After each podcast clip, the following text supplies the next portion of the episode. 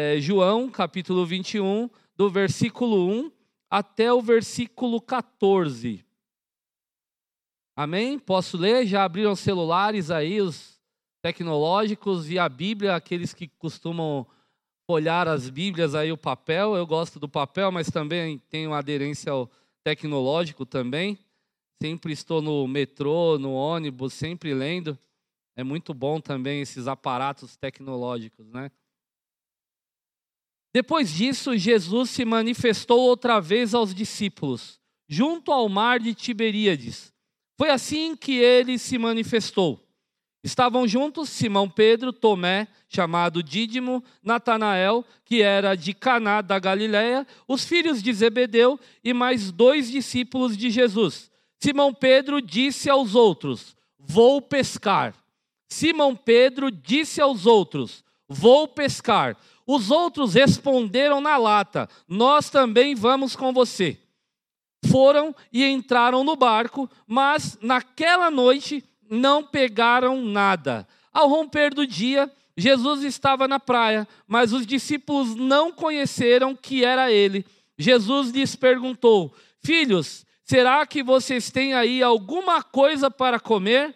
Jesus lhes perguntou: Filhos, Será que vocês têm aí alguma coisa para comer? Eles responderam: Não. Então Jesus disse: Jogue a rede à direita do barco e vocês acharão. Assim fizeram e já não podiam puxar a rede, tão grande era a quantidade de peixes. E os discípulos, que, e o discípulo a quem Jesus amava, disse a Pedro: É o Senhor.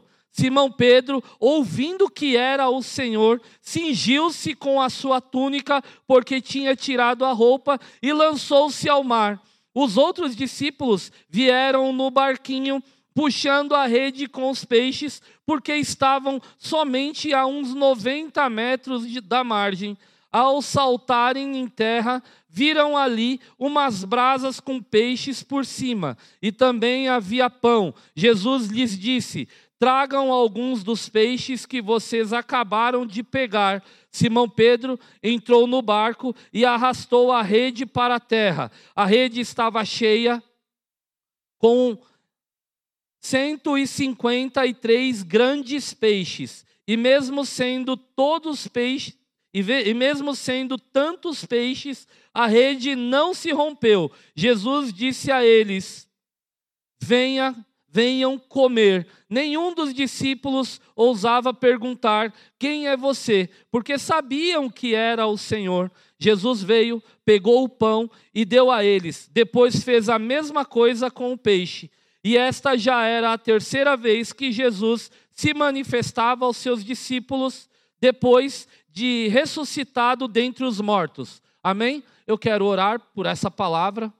Senhor, nós te louvamos por esse dia tão magnífico que o Senhor tem nos concebido, Pai.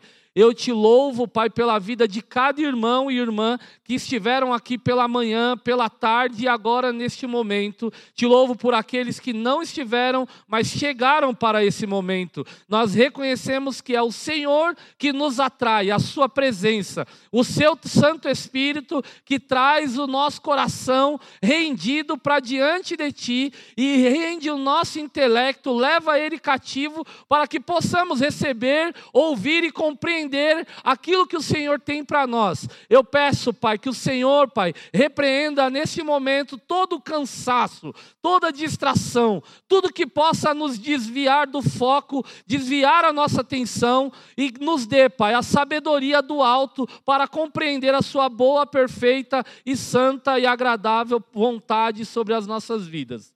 Amém. Glória a Deus.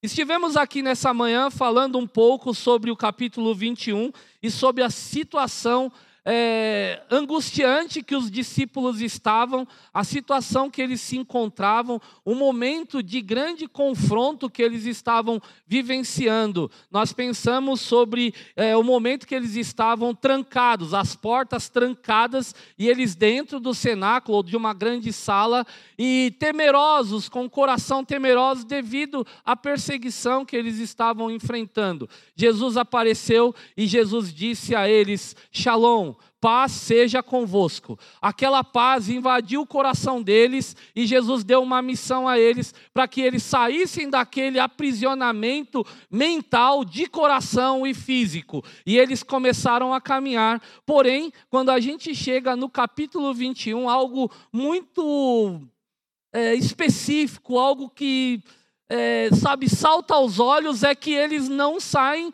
para propagar o Evangelho, para falar do amor de Jesus. No meio daquele momento, recebendo o Espírito Santo, eles decidem agora ir pescar. E quem fala isso? Aquele que era o cara mais dinâmico de todos, aquele que sempre se, é, se, se colocava para fazer algo para o Senhor, o Pedrão. É, é, é, complexo você pensar num cara igual o Pedro, que tinha tanta ousadia, tinha acabado de ter uma experiência com o mestre dentro de uma sala, sair daquele lugar e ao invés de ele ir pregar para todo mundo, ele decidir ir pescar. Ele propõe aos amigos: vou pescar. Ele não fala vamos, ele fala vou. Mas o poder de influência de Pedro era tão grande que os outros decidem ir com ele, mesmo sem ele chamar. Olha que coisa maluca. Olha o poder de influência de um homem de Deus, chamado por Deus, consagrado, separado por Deus, de conduzir a vida das pessoas. Ele poderia ter dito: vamos evangelizar, vamos para a próxima cidade, vamos para Jerusalém, mas ele diz: vou pescar. E é engraçado que Jesus, quando encontra com ele pela primeira vez, em Lucas 5, ele está fazendo o quê? Pescando.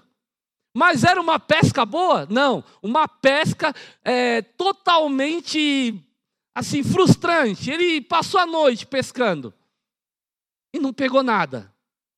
Engraçado que nessa vez de novo ele passou a noite pescando com os amigos e não pegou nada. Uma coisa me salta aos olhos é que quando um homem é chamado, é vocacionado, é, sabe, tirado de um meio, ou arrancado daquilo que ele fazia por Deus, para fazer algo para Deus, nunca mais o que ele fazia vai ser feito da mesma forma. Não adianta Pedro voltar a pescar, porque não era mais peixes que Pedro tinha que pegar, eram homens. Eram homens. O que eu quero dizer para você, para que já, a gente já comece a introduzir esse texto com uma lição prática? A sua vida, depois que você reconhece Cristo como Salvador, depois que você tem um encontro com Ele, depois que você prova do Espírito Santo, prova da presença dEle, nunca mais voltará a ser a mesma. Se você tentar fazer o que você fazia, do jeito que você fazia, da forma que você pensava, você irá se frustrar. Você irá ter mais uma noite de frustração. Você irá acabar com o seu coração perturbado. Por quê? Porque eu não sei mais fazer do mesmo jeito. Jesus mudou a minha história. Aleluia. Jesus mudou a minha história e Jesus mudou a sua história. Você não é mais o mesmo. Você não é mais a mesma pessoa. Você pode até andar com seus amigos, mas os seus amigos, se não forem e não estiverem no mesmo propósito que você, se não forem é, encharcados do Espírito Santo, e você se distrair com eles, o seu coração estará perturbado. Você se frustrará com aquilo que você irá provar, porque não é mais aquilo que agrada, que alegra o seu coração. O seu trabalho não vai ser mais o mesmo depois de você ter provado por Jesus, passado. Porque o tempo todo ele vai te colocar em situações que você vai precisar falar do amor dele. Porque você não vai mais na empresa para tirar apenas o seu sustento, mas você vai lá para ganhar vidas. Você não vai mais na escola simplesmente para estudar. Lá é um lugar onde os jovens estão sofrendo com depressão. Quem tem a palavra de vida? O Pedro. Os lugares aonde Jesus te levar, lá na sua família, que não é convertida ainda, lá é o lugar de você mostrar Jesus para eles. Como? Confrontando, espancando, batendo, com o seu jeito de viver transformado, com o seu jeito de pensar transformado, com a sua fala transformada por Jesus. Você é o Pedro, eu sou o Pedro dessa geração, aquele que tenta o tempo todo voltar a fazer o que fazia, consciente de que não é mais para fazer daquele jeito. Agora tem um novo sentido a pesca, porque não é mais para peixes, é para homens. Jesus está nos chamando aqui, chamando a nossa atenção para aquilo que nós fazemos no nosso dia a dia, cotidiano. Pedro, Tiago, João, André eram pescadores. Pensa o coração de homens que sabiam o que tinha que fazer para tirar os peixes da água e não conseguirem pescar nada. Homens aptos, passaram a vida ali, conhecia as águas, os mares. Você já foi pescar com alguém que sabe pescar? O cara tira 30, 40 peixes e você não tira nenhum. Você fica lá, você atrapalha ele, que você fica fazendo barulho, querendo conversar, fazer de tudo, mas você não consegue. Quando tira, é uma festa, porque foi sorte. O cara é técnico, meu. O cara pega a varinha, ele joga lá, ó, cai no lugar certo, parece que já cai com o anzol fisgando peixe. Daqui a pouco ela afunda, o cara só puxa. O camarada vem desse tamanho, meu. Você entendeu isso? Você não é mais pescador de, de peixes, você foi chamado para ser pescador de homens. Aquilo que você faz no dia a dia, no cotidiano, se não fizer para a glória de Deus, vai ser frustrante vai ser frustrante, coração entristecido, vai terminar o dia e você não vai encontrar sentido do que você fez e por que você está fazendo aquilo dia após dia. Por que você cuida de pessoas no trabalho? Para ganhar dinheiro? Não, para cuidar de pessoas. Por que você faz o que você faz? Você já se perguntou isso? Você precisa se perguntar isso. Por que você está inserido no meio de uma família? Porque você está lá no meio daquele povo. Deus te colocou lá. Ninguém está em vão em um lugar. Deus é detentor de todas as coisas, sabedor de todas as coisas. Ele não coloca ninguém em lugar errado. Nós, às vezes, nos posicionamos da forma que Deus não queria que nos posicionássemos. Pedro era um influenciador. Ele disse: Vou pescar, os outros foram junto. Pensa no potencial que você é se você compreender a dimensão de ser um pescador de almas ao invés de ser um pescador de peixes. Você falar para alguém, vou evangelizar, meu, as pessoas vão andar contigo. Você vai ser o cara, a sua confraria está lá mais ou menos. Você não espera do líder, você fala, Vou pescar almas. Começa a ligar, mandar mensagem. Quando você for ver, sua confraria está bombando. Por quê? Porque você entendeu que as suas redes sociais, o seu WhatsApp, as suas redes de contatos são lugares onde as almas estão precisando ouvir do amor de Jesus. Lá é o mar onde você vai pescar, meu. Olha que coisa, quando a gente inverte, começa a olhar para aquilo que a gente faz como, não, mas lá é só para eu postar o vídeo falando de Jesus. Não, lá é o lugar onde você atrai as pessoas para andar contigo. E andar contigo não é simplesmente dar um like na, na sua postagem, é andar contigo. Eu quero te conhecer, vem para perto. A minha igreja é em tal lugar, tal horário, a gente tem uma, um pequeno grupo que acontece de terça, de quarta, de sábado, de, sei lá. A gente abre outro se precisar, mas a gente vai atender as pessoas que você trouxer. Por quê? Porque você não é chamado para pescar peixes, mas homens. Pedro era esse cara e influenciar essas pessoas. Aleluia. Está compreendendo como o texto começa agudo, mostrando uma verdade que às vezes a gente fecha os olhos para enxergar?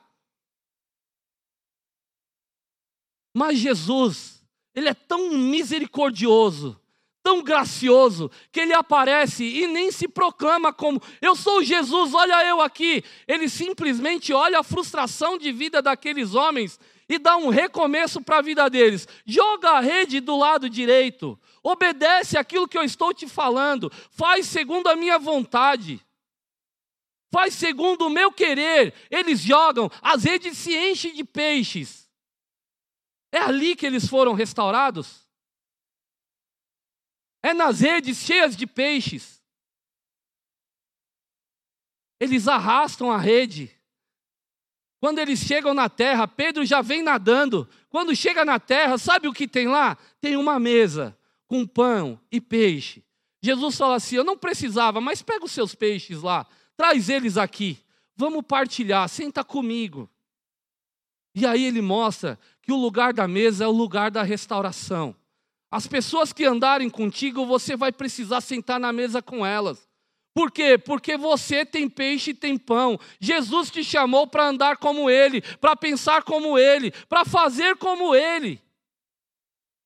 Tem pão e tem peixe. Senta aqui, Pedro. Senta aqui, meus discípulos. Acho que eu preciso continuar ensinando nessa caminhada de vida. Discipulado é isso, é uma caminhada de vida, sentado numa mesa, olhando no olho, olhos nos olhos, sabe? Vida na vida, vivendo, alimentando e sendo alimentado. Por isso as nossas confrarias são tão valiosas, por isso é tão bom sentar na mesa, sabe por quê? Porque as pessoas não te querem mais na mesa, elas te querem se alegrando com coisas vãs, elas não querem ouvir os seus problemas. Quando você chega num lugar e não tem abertura para contar os seus problemas, você finge, eu finjo que nós não temos problemas. Mas a mesa de Jesus é o lugar da incredulidade, é o lugar onde se manifesta a rebeldia, é o lugar onde você vai ver as pessoas que provaram de Deus desistindo daquilo que Deus tem na vida delas, e naquele lugar é o lugar onde Jesus senta e alimenta, dá pão, dá peixe e restaura as vidas que, que estão ali. Por isso que na confraria nós ouvimos tantas coisas boas. Não é porque é mágico, é porque é o jeito de Jesus trabalhar nas vidas. É a forma que Jesus tem de trabalhar nas vidas. O culto dominical é muito bom, mas quem está pregando não responde perguntas. O culto dominical é muito bom, a celebração com louvor é muito bom, mas eu não consigo ouvir os problemas de todo mundo. Lá na confraria, o líder consegue, o apoio consegue, o amigo consegue, as pessoas dividem a vida e dividindo a vida, dividem os fardos. Fardos divididos se tornam mais leves de serem carregados. E quando você vai ver, você está caminhando de novo e está atraindo pessoas e mais pessoas, e a gente vai se renovando na caminhada. E quando você foi ver, você está andando de glória em glória, de vitória em vitória, louvando e exaltando o nome do Senhor. O que eu quero te dizer é que você tem um lugar na mesa de Jesus. Não importa se você saiu para pescar peixe, Jesus está te chamando para te lembrar quem você é, a sua identidade. Você é filho de Deus. Eu te chamei para mais, diz o Senhor. Aleluia! Eu te chamei para mais, eu te chamei para coisas mais excelentes, Pedro. Eu te chamei para muito mais a vocação, aquilo que eu depositei em você, nem mesmo você enxerga, mas eu enxergo, o Senhor diz. Eu vejo o mais profundo do seu ser, eu sei o seu potencial, eu sei como você vai se reconstruir, como você vai impactar a história. Eu sei, o Senhor sabe, quem te chamou foi Ele, não foi eu. Eu vejo aquilo que os meus olhos permitem, mas os olhos do Senhor penetram o coração do homem mais vil, da mulher mais vil, do jovem mais desocupado e diz: Eu posso fazer grandes coisas através da sua vida. Aleluia!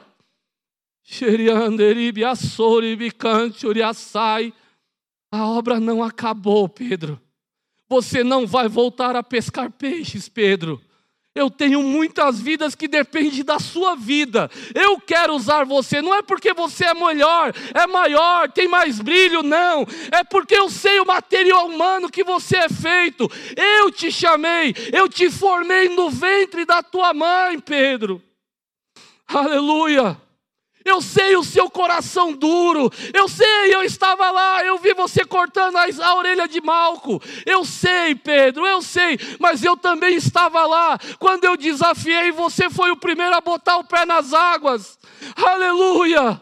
Você foi o primeiro a crer no milagre. Você andou sobre as águas. Ah, mas eu andei e as águas bateram nas minhas pernas e o vento veio e eu desisti. Eu também estava lá, porque todas as vezes que você pensar em desistir, eu estenderei a minha mão e eu te levantarei, porque a promessa é minha. Aleluia! A promessa sobre a tua vida foi eu quem fiz, não foi homem. Aleluia!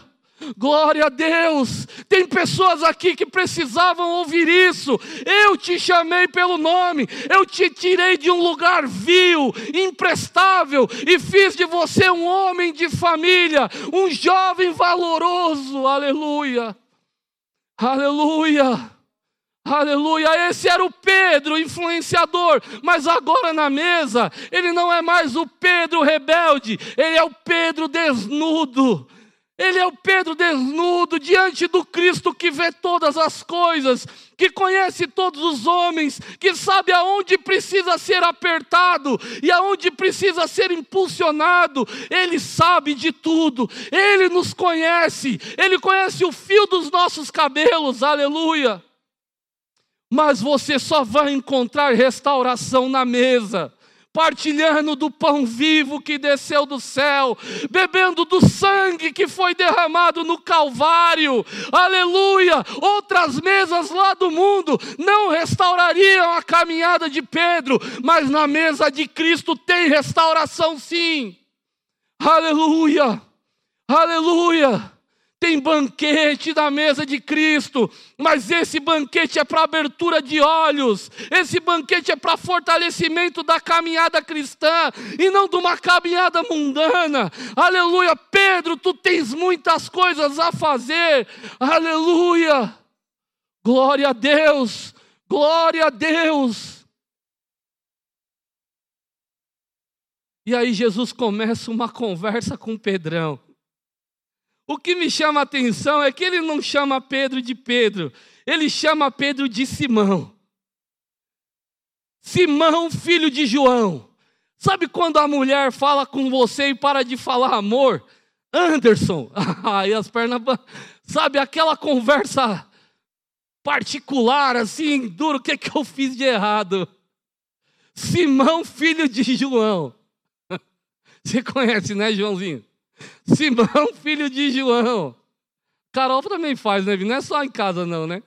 Carol não, né? Simão, filho de João. Quando muda amor, quando é amor, você vai fácil, né? Poxa vida, agora a coisa vai ser boa, né?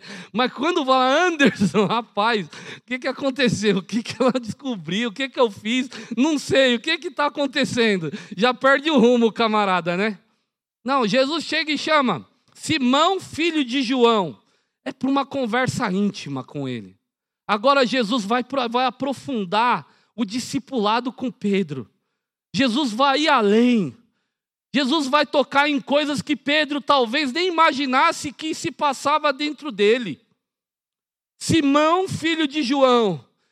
É como se Jesus falasse: eu vou desnudar, eu vou entrar no seu coração e você vai saber que você não me ama do jeito que você imagina. E ele começa: Tu me amas? Pedro, tu me amas? E ele, e ele responde para Jesus: Olha lá, no, a partir do versículo 15, ó. Depois de terem comido, Jesus perguntou a Simão Pedro: Simão, filho de João, você me ama mais do que estes outros me amam? E ele respondeu: Sim, o Senhor sabe que eu te amo. Jesus lhe disse: Apacenta os meus cordeiros. Jesus vai dando a direção daquilo que seria a vida de Pedro. Apacenta os meus cordeiros. Jesus perguntou pela segunda vez: Simão, filho de João, você me ama? Ele respondeu: Sim, Senhor, sabe que eu o amo pastorei as minhas ovelhas. Pela terceira vez, Jesus perguntou: Simão, filho de João, você me ama? Pedro ficou triste por Jesus ter perguntado pela terceira vez: Você me ama? E respondeu: Senhor, sabe de todas as coisas, sabe que eu o amo. Jesus lhe disse: Apacenta as minhas ovelhas que é engraçado é Pedro ficar triste com Jesus por ter lhe perguntado três vezes, mas Pedro não ficou triste com Jesus por ter lhe negado três vezes. Isso que é engraçado no texto. Mas ele ficou triste. Por quê? Porque ele sabia do coração de, de, de, de, Pedro, mas ele queria que Pedro entendesse a profundidade de amar a Deus, de amar a Jesus, de amar aquilo que Deus ama. Porque amar a Deus está, está completamente, está ligado com aquilo que Deus ama. Se você ama a Deus, é impossível você não amar as pessoas que Deus ama. Jesus veio ao mundo para morrer por pessoas. O evangelho pregado aí fora sobre é, as bênçãos, a, a prosperidade, isso é tudo fake, isso é falso. Jesus veio morrer por pessoas, por vidas. Jesus não morreu pelo que você tem, Jesus morreu por sua vida. Ele não veio resgatar as suas coisas, ele veio resgatar a sua vida. O sangue dele não cobre as suas coisas, ele cobre a sua vida. Aleluia. Pedro precisava entender essa profundidade de amor, essa profundidade de amar a Deus. E eu estava lendo um livro essa semana de D.L. Moody. Não sei se vocês já ouviram falar, né? Aquele que se converteu ouvindo a frase de um evangelista chamado Henry Varley. A frase é assim, é a seguinte: ele ouviu, ele foi para um congresso e lá naquele congresso um evangelista ministrava e aquele evangelista soltou a seguinte frase: O mundo ainda há de ver o que Deus pode fazer com, para e por meio de um homem que seja inteiramente consagrado a Ele. Aquela frase transformou a vida de Moody no século XVIII. Moody foi um dos maiores evangelistas dos Estados Unidos. Ele residia em, Chicago, ficava em Chicago. Lá ele, ele, ele desenvolveu o ministério dele. É, quando a gente ouve essa frase, parece que ele impactou as cidades, os lugares do nada, assim, sabe? Pô, ele foi transformado, então ele foi lá e impactou. E eu estava lendo um pouco da história dele. Diz a história, os historiadores, que ele começou um ministério de escola dominical. É lindo a gente falar da história dele e falar, na escola dominical de Moody tinha mais de 5 mil pessoas. O engraçado é que a gente não se pega no tipo de pessoa que mude, ele atraía para a escola dominical dele. A escola dominical de, de, de Moody, quando ele foi pesquisar em Chicago qual bairro, onde ele estabeleceria a, a, a escola dominical dele, ele escolheu um lugar onde poucos escolheriam, que se chamava Lightler Hell. Não sei nem se eu estou pronunciando corretamente que se chamava, que era como eles traduziam, eles, eles falavam esse termo, que traduzido significava inferninho. Ele escolheu o inferninho para estabelecer uma escola dominical. Olha que coisa maluca, o cara foi impactado. As pessoas falam que depois que ele voltou desse congresso, os olhos deles brilhavam diferente. Falou que ele amava as pessoas de uma forma diferente. A vida dele foi transformada. Jesus teve um encontro com ele e perguntou para ele: Mude, você me ama. Ele não era um teólogo de formação, ele não era o Joãozinho, que é um cara estudado, sabe, formado no Mackenzie e tal, currículo abastado. Não, ele era um evangelista. Mas ele teve um encontro tão profundo com Cristo, ouvindo aquela frase, ele falou: Eu sou esse homem. Por que eu não posso fazer esse mundo, chacoalhar esse mundo? E o lugar onde ele escolheu para fundamentar, para o ministério dele crescer, foi no pior lugar de Chicago, o inferninho de Chicago. Diz que lá as pessoas, é, durante o dia, é, rolava solta as coisas ruins, sabe? Os bares, a prostituição. De noite, a criminalidade aumentava de forma é, assim, horrível. As pessoas tinham até medo de andar por aquele lugar. Ou era um criminoso que andava naquele lugar, ou eles não andavam.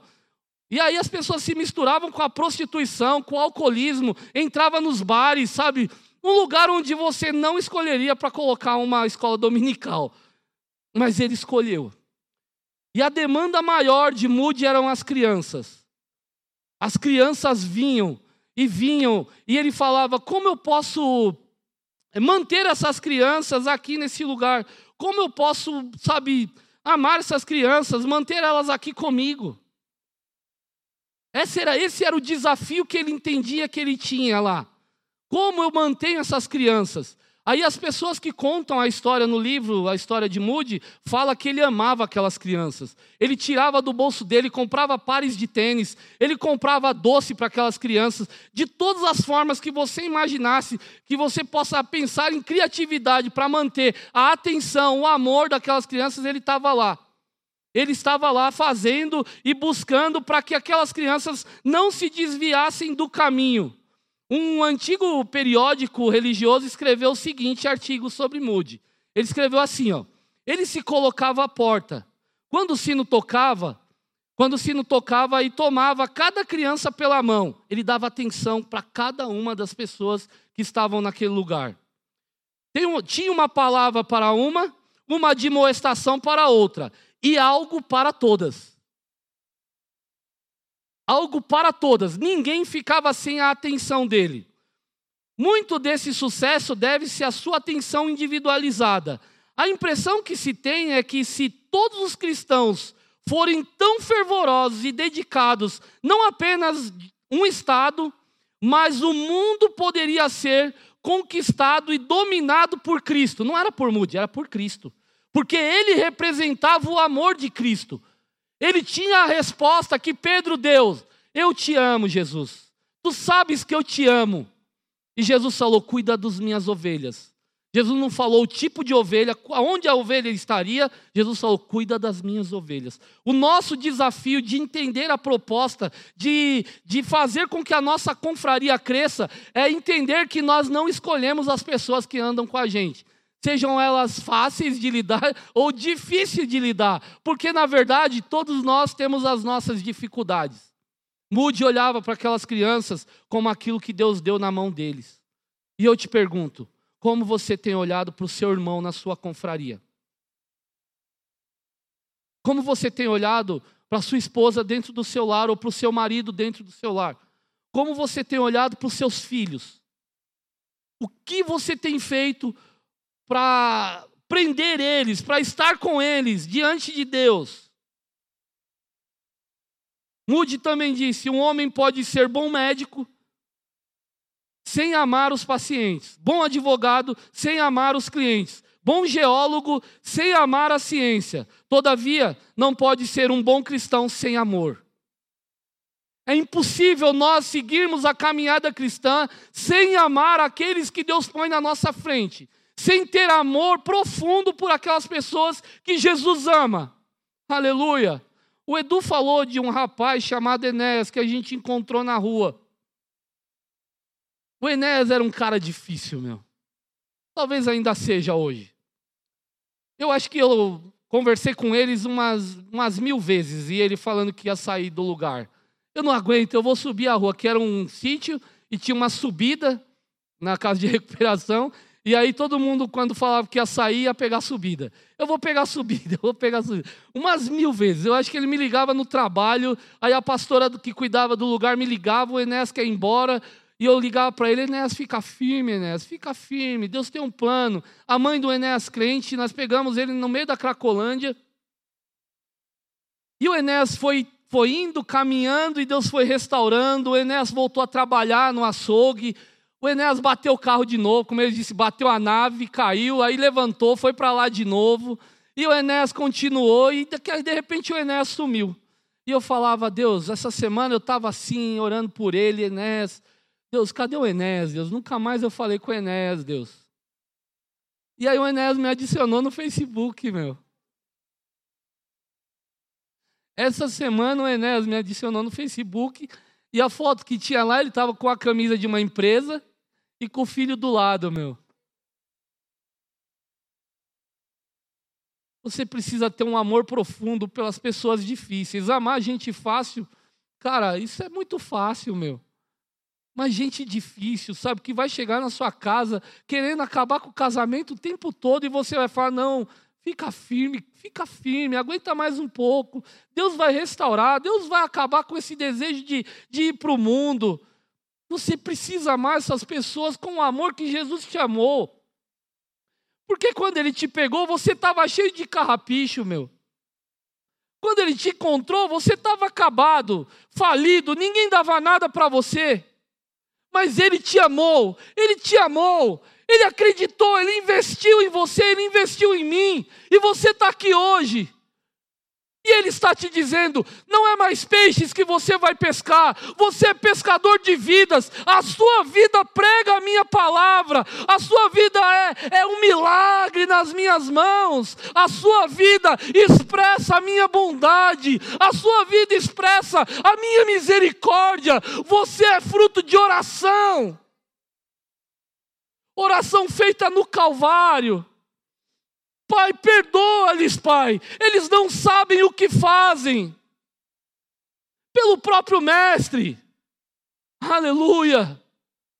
O que Jesus está dizendo para nós nessa noite? Nós precisamos amar de forma profunda. Amar, ter o Espírito Santo não está ligado a dons. Olha lá, 1 Coríntios capítulo 13, do versículo 1 ao 3. Ainda que eu falasse a língua dos homens e dos anjos e não tivesse amor, seria como metal que soa ou como um sino que tine. E ainda que tivesse o som, o dom de profecia e conhecesse todos os mistérios e toda a ciência, e ainda que tivesse toda a fé, de maneira tal que transportasse os montes e não tivesse amor, nada seria, e ainda que distribuísse toda a minha fortuna para sustento dos pobres, e ainda que entregasse o meu corpo para ser queimado, e não tivesse amor, nada disso me aproveitaria. Eu quero que você se coloque em pés.